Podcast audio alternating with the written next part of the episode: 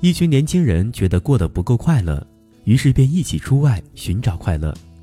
在长途的跋涉中，他们非但没有寻求到自己所想要的东西，反而因为忍饥挨饿而饱受了烦恼与忧愁。没办法，他们只好垂头丧气地往回走。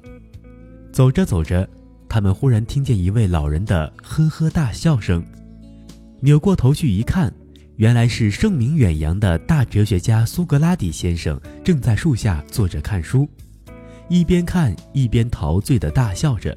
看样子快乐无比，这群年轻人像看见了救星似的，赶忙奔过去。尊敬的老师，请您告诉我们，怎样才能像您这么快乐吧？快乐到底在哪里呀？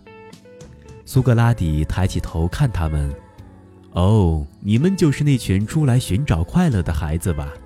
怎么还没找到快乐？那这样吧，眼看着就要到雨季了，你们伐木给我造一条大船。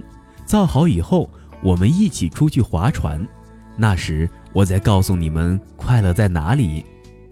年轻人遵照他的吩咐做了，为了赶在雨季之前完成，他们日日夜夜地忙碌着，日子过得极为充实。一天，苏格拉底去看他们，发现他们正一边唱歌一边劳动，便问道：“孩子们，你们现在感觉到快乐了吧？”“就是这样。”当你们忙得没空去想快不快乐时，它就会突然到来了。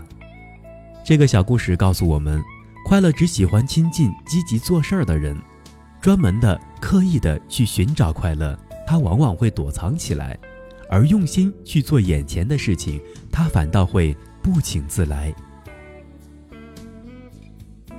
好了，本期的小故事大道理就是这样。我是东升，我们下期再见。